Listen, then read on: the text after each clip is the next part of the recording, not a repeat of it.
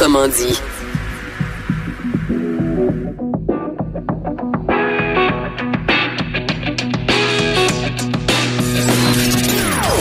Des opinions bien à elle. Sophie Durocher. Son franc-parler ne laisse personne indifférent. On n'est pas obligé d'être d'accord.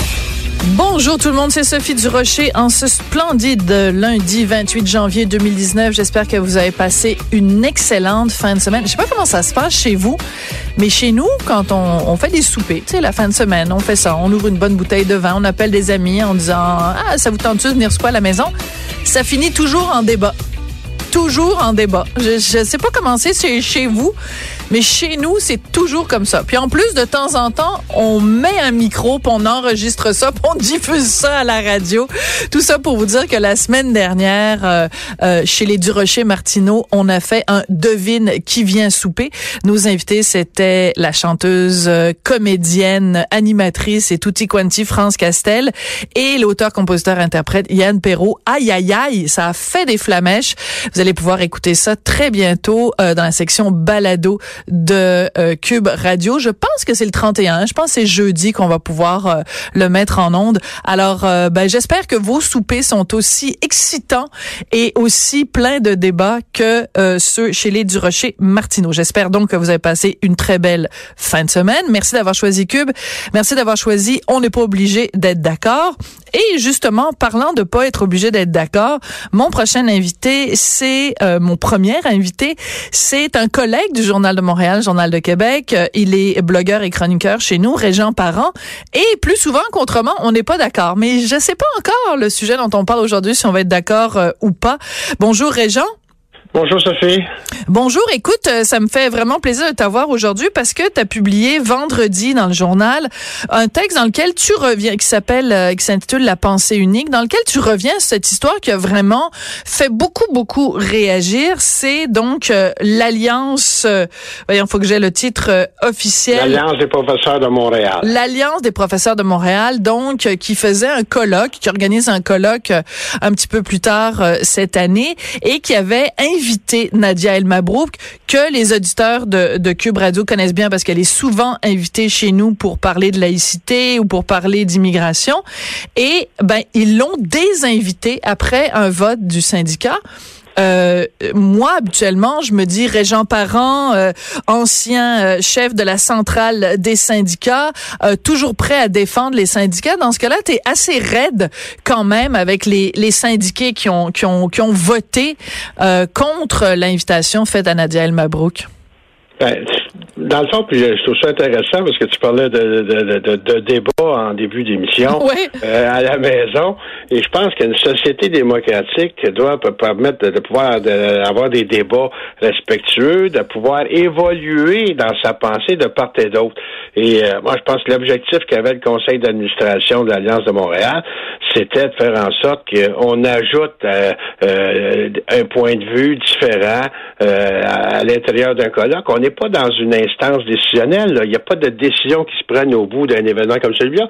C'est finalement un moment de réflexion, un moment de discussion, un moment de débat, mais pour finalement faire en sorte que chacun puisse évoluer dans sa pensée. Mhm. Et là, parce qu'une personne a une pensée différente, là, j'ai, en, fouillant un peu plus, j'ai compris que ça dépassait la laïcité. Il y avait Tout à fait, on va y revenir, ouais. Des, prises de position euh, de Nadia Malbrook par rapport à, l'éducation, à la sexualité.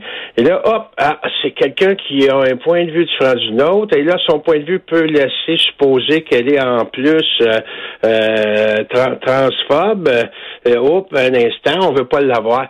Mais le principe en démocratie, c'est de pouvoir en discuter. Le principe, je veux dire, si on parle de justice, c'est de, pouvoir être entendu aussi sur le mm-hmm. point de vue avant de préjuger que la madame est de telle ou telle catégorie. Fait que dans ce sens-là, ça, c'est effectivement, là, ça, ça me heurtait parce que, puis pour avoir vécu euh, des, des, des, des, des périodes où à un moment donné, quand le débat dérape, puis euh, que euh, moi j'ai énormément de difficultés entendre des gens parler de il faut débattre, il faut débattre, et puis euh, en bout de course, oui, il faut débattre pour que ceux qui pensent pas comme nous autres changent d'idée, mais moi je changerai pas, j'ai bien de la misère avec ça.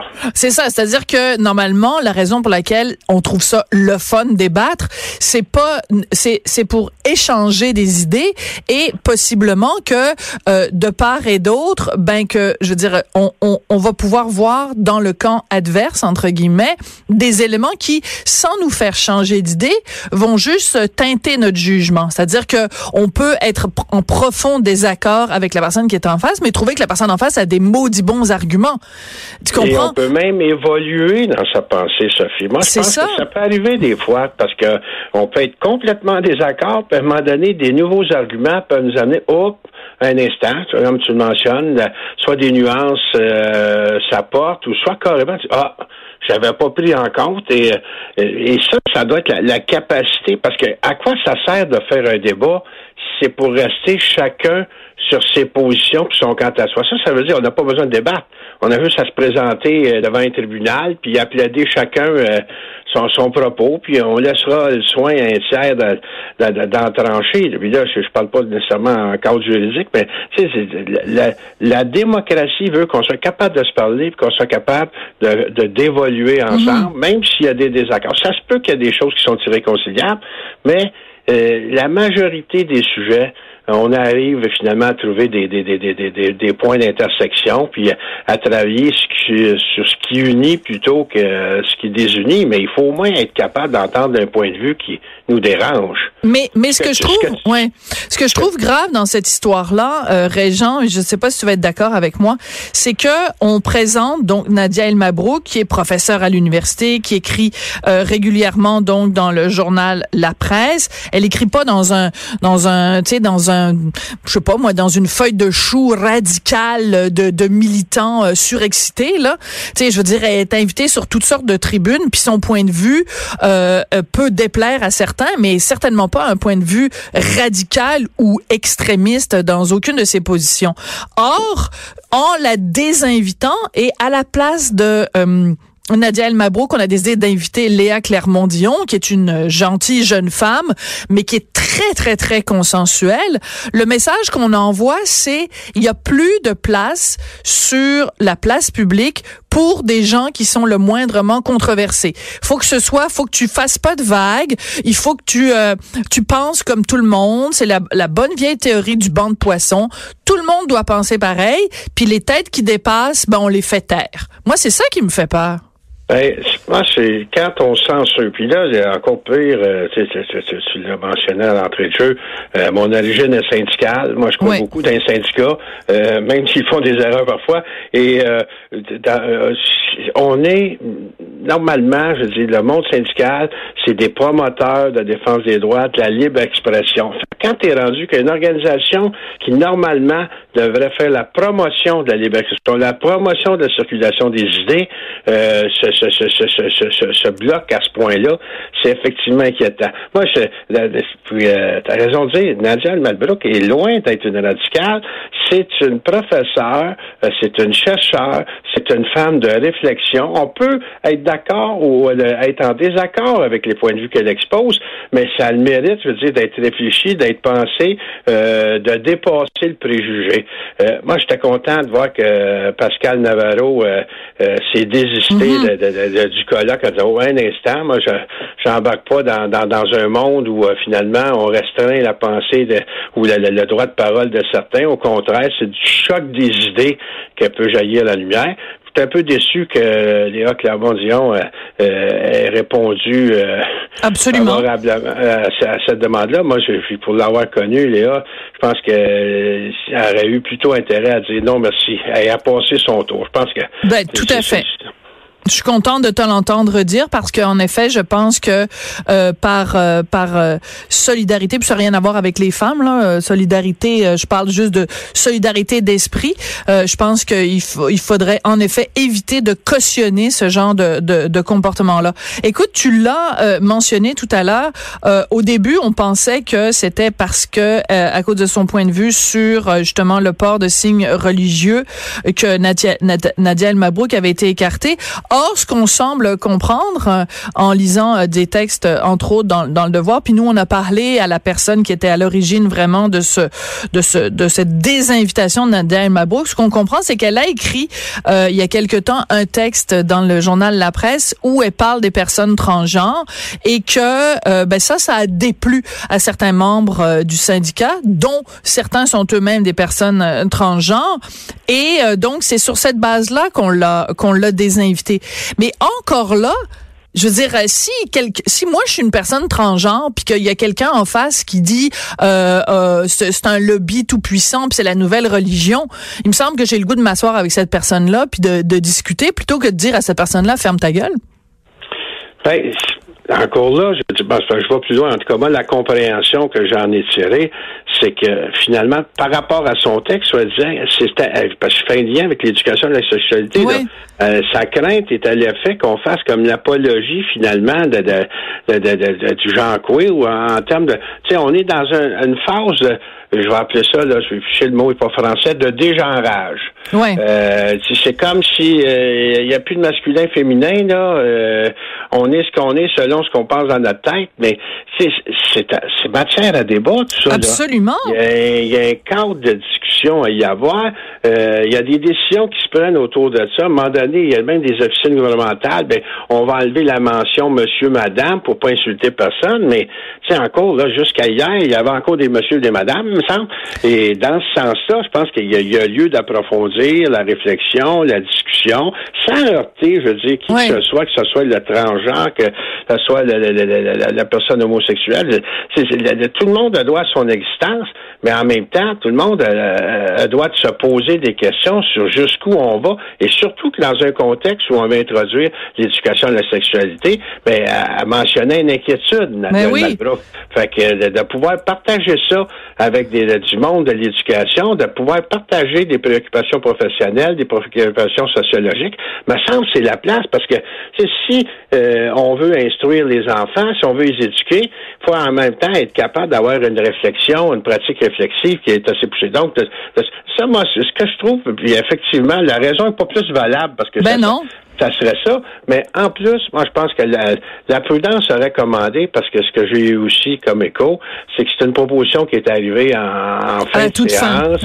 Et euh, là, sur le sur, sur le vif, on prend une décision. Moi, des fois, je, ne suis pas nécessairement le plus grand partisan des banquiers puis des, des, assemblées de caisse ou euh, d'institutions, mais à un moment donné, il y a des prudences dans des organisations. On dit, ben, une nouvelle proposition, euh, il, y a, plutôt une étude à faire avant de la trancher. Et fort probablement que si euh, la, proposition avait été plutôt euh, référée, pris pour étude, pas certain que euh, à une prochaine assemblée, ça, aurait fini de cette façon-là. Parce qu'on va se le dire, là, toi et moi, euh, l'Alliance, euh, ça, ça paraît mal. D'un, dossier ben, de même, qu'est-ce que t'en penses? Mais c'est pour ça. président du ben oui. Là, Ben et surtout que euh, la présidente de l'Alliance a été interviewée dans différents médias, elle avait énormément de difficultés à défendre ce point de vue-là parce que son son référent c'était tout le temps de dire oui mais moi je fais juste euh, euh, tu sais c'est le l'instance syndicale a pris la décision, moi je dois respecter le vote de, de mes membres. Mais moi ce que je trouve à travers tout ça qui ressort, et c'est la raison pour laquelle je voulais t'avoir aujourd'hui, c'est que je trouve que ça dénote un manque d'ouverture de, des gens qui travaillent dans l'enseignement, alors que c'est les gens qui enseignent à nos enfants. Donc, on s'attend de leur part à ce qu'ils mettent en œuvre un certain nombre de principes, comme justement, ils, nous rabâchent les oreilles constamment avec le vivre ensemble, puis la tolérance, puis l'ouverture à l'autre, puis la diversité, sauf quand ça concerne une diversité de points de vue, évidemment. Hein? Euh, c'est envoyer un message contradictoire ben, à ce que tu prétends vouloir défendre.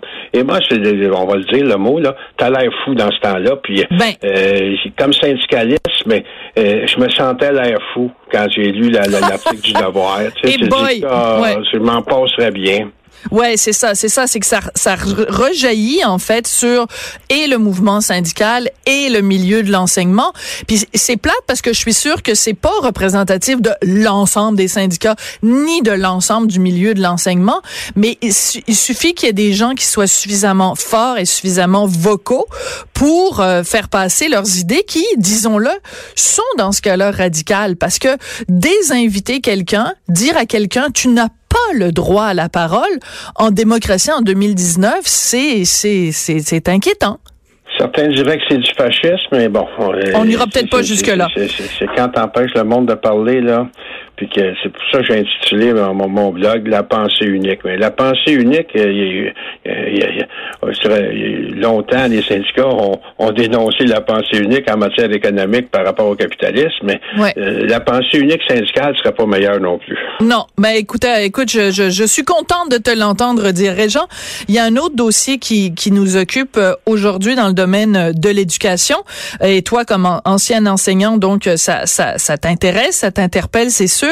Donc, il y, a, comme deux parties à l'histoire. Donc, ce matin, euh, dans les journaux, euh, certains affirment que euh, le gouvernement a demandé à différentes commissions scolaires de faire un recensement parmi le personnel enseignant et les directions, combien il y a de personnes qui portent des signes religieux ostentatoires pendant, fait que là, tout le monde est scandalisé. Les commissions scolaires disent, ben voyons, ça n'a pas d'allure, c'est écœurant, c'est du profilage racial.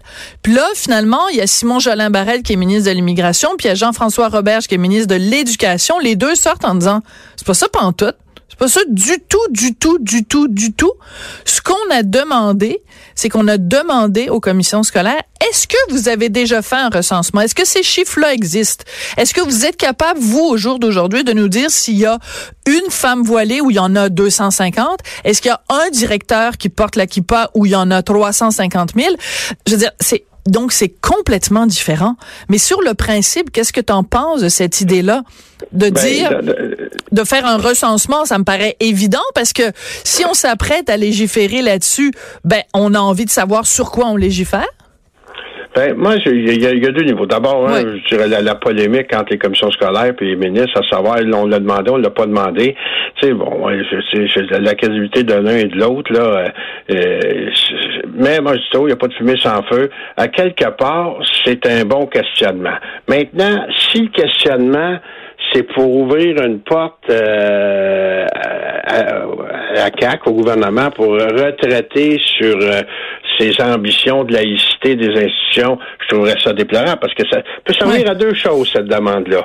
C'est ou carrément, c'est de dire, ben là, ben, vous savez, euh, c'est une manière de se désengager, préparer un désengagement, ce que je trouverais déplorable. Parce Tout à que fait. Ça fait dix ans qu'on a ça dans l'air, ce débat-là. Il faudrait mm. à un moment donné le, trancher. Bon, donc on s'entend là-dessus. Si c'est l'objectif des ministres euh, d'avoir un peu plus d'informations pour pouvoir dire, ben finalement, il n'y a rien là, puis euh, euh, on fera rien, je vais trouver ça déplorable.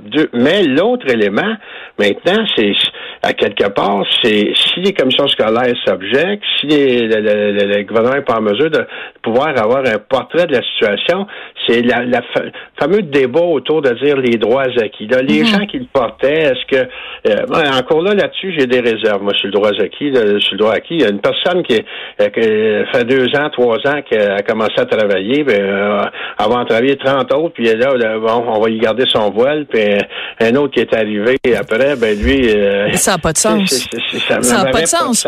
Ça, n'aurait pas de sens, Régent, parce que ça fait comme deux classes de de d'enseignants ou deux classes de directeurs d'école. Ça veut dire que dans la même école pourrait se côtoyer quelqu'un qui porte la kippa parce qu'il la porte depuis longtemps, puis quelqu'un qui vient d'être engagé, on lui dit tu peux pas porter ben, la kippa. Ou alors les, les clauses orphelins. Moi, ma position là-dessus était assez simple, c'était de donner un temps de transition. C'est-à-dire euh, euh, la loi s'adopte, puis euh, on donne deux ans aux gens pour soit s'adapter à la loi ou carrément euh, se trouver un autre emploi, mais on les met pas en insécurité économique du jour au lendemain, mais c'est à eux autres à prendre des décisions en fonction de leur devenir puis de leurs convictions. Mais voilà, le système il est laïque, ben, euh, pratiquer la laïcité. Bon, mais ça, ça prend au moins ou si tu dans, dans, un cadre comme celui-là, tu as plus ou moins besoin d'un recensement parce que euh, ça va être l'autorité qui devra terminé, bon ben écoutez, vous avez deux ans pour euh, vous euh, vous rendre conforme. Mais si on est dans un autre cadre, celui qui énonçait le premier ministre avant les fêtes, qui était à l'effet de dire ben les gens qui euh, portent qui, qui, portent des signes religieux puis qui mhm. sont pas prêts à les retirer pourraient être réaffectés dans d'autres fonctions. Ben moi je trouve ça normal que le gouvernement veuille savoir je vais en avoir combien à réaffecter voilà. Mais en même temps, ouais, mais en même temps, Régent, quand tu es, euh, fais une loi, OK? C'est parce que derrière cette loi-là, il y a un principe. Si tu as un principe, ce principe est non négociable et il n'est pas fluctuant selon la valeur sur le marché. Je m'explique.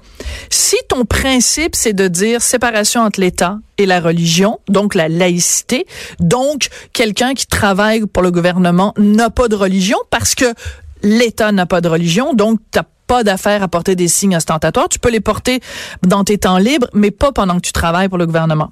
Si ça, c'est ton principe, qu'il y ait une personne ou qu'il y en ait 350, ça ne change strictement rien parce que c'est pas une loi que tu fais en fonction du nombre, c'est le principe tu comprends ce que je veux dire? Oui, non, mais ça, regarde, d'entrée de jeu, c'est ce que je t'ai mentionné, euh, Sophie. Moi, je suis d'accord, là. Si l'idée, c'était d'avoir un peu l'ampleur pour dire, ben là, euh, s'il n'y en a pas beaucoup, on fera pas de loi. Ben non. J'embarque pas là-dedans. Moi, c'est qu'il y en ait un ou qu'il y en ait euh, 500 ou qu'il y en ait quatre, c'est une question de principe. On s'entend. Moi, euh, sous cet aspect-là, la loi, je veux dire, euh, elle, doit s'appliquer pas parce qu'il y en a beaucoup ou, parce, ou ne, pas avoir de loi parce qu'il y en a peu.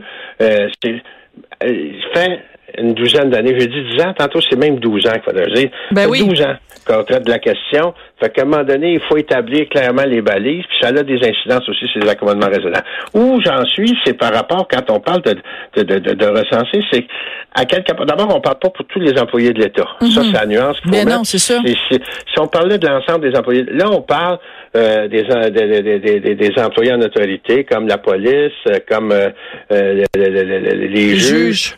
bon, donc, et on parle des enseignants, puis là-dessus, je, disais dernièrement une note d'opinion, un ancien président, justement, mhm. de l'Alliance de Montréal, qui était favorable à interdire le port des signes religieux pour les enseignants, mais pas pour des raisons qui sont en position d'autorité, mais par rapport à eux.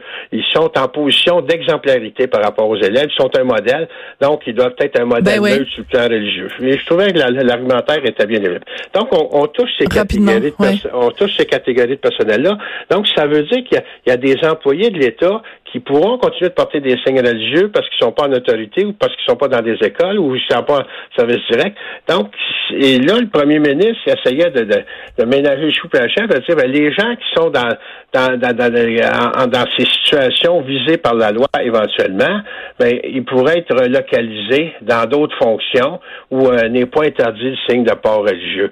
Moi, je pense qu'il essaie de trouver un compromis pour éviter euh, les tensions sociales. Je, ne dis pas que je suis d'accord, mais euh, en même temps, c'est c'est un, un geste que, qui en soi euh, peut paraître louable. Et dans le contexte, mais ben, moi, je trouve normal que le gouvernement essaye de savoir j'aurais combien de personnes à réaffecter à d'autres fonctions. Si c'est purement administratif, on peut on peut le comprendre. Mais écoute, de toute façon, le, ils ont été élus sur cette plateforme-là. On le savait, enfin, on, excluant la personne qui parle, parce que moi, les gens n'ont pas à savoir pour qui j'ai voté. Mais ce que je veux dire, c'est que les Québécois ont voté pour la CAQ, sachant ça. Nous, pas voté pour eux Nous, savions que c'était ça, exactement. Voilà. Écoute, c'est toujours un plaisir de te parler, euh, Régent, surtout quand tu es critique du mouvement syndical. J'adore ça. je te taquine, je te taquine. Je en parlant bien aussi, mais je pense qu'il faut être capable de dire les vraies affaires. Non, moi, je euh, t'invite seulement quand t'en parles en mal. Le reste du temps, quand t'en parles en bien. Non, non, je te niaise, je te niaise. C'est un plaisir de te parler, Sophie. C'est toujours un plaisir. Merci beaucoup, Régent. J'encourage, j'encourage les gens à aller lire euh, ton texte, donc La pensée unique de Régent Parent. Et puis, ben, écoutez, j'aimerais ça aussi savoir votre opinion à vous. Est-ce que vous pensez que c'est une bonne idée que le gouvernement euh, cherche à savoir justement combien de, personnes dans les commissions scolaires, euh, soit comme enseignants, soit comme directeurs, euh, portent des, des signes religieux? Vous pouvez nous écrire à studio à commercial cube.radio. Au retour, on va parler de santé mentale. Il y a beaucoup de gens, de plus en plus de voix qui s'élèvent pour dire ça prend un débat national là-dessus. Il faut qu'on s'intéresse à ces questions-là. Ça touche trop de gens. Il n'y a pas assez d'argent, pas assez de ressources. On en parle au retour après la pause. De 14 à 15. On n'est pas obligé d'être d'accord.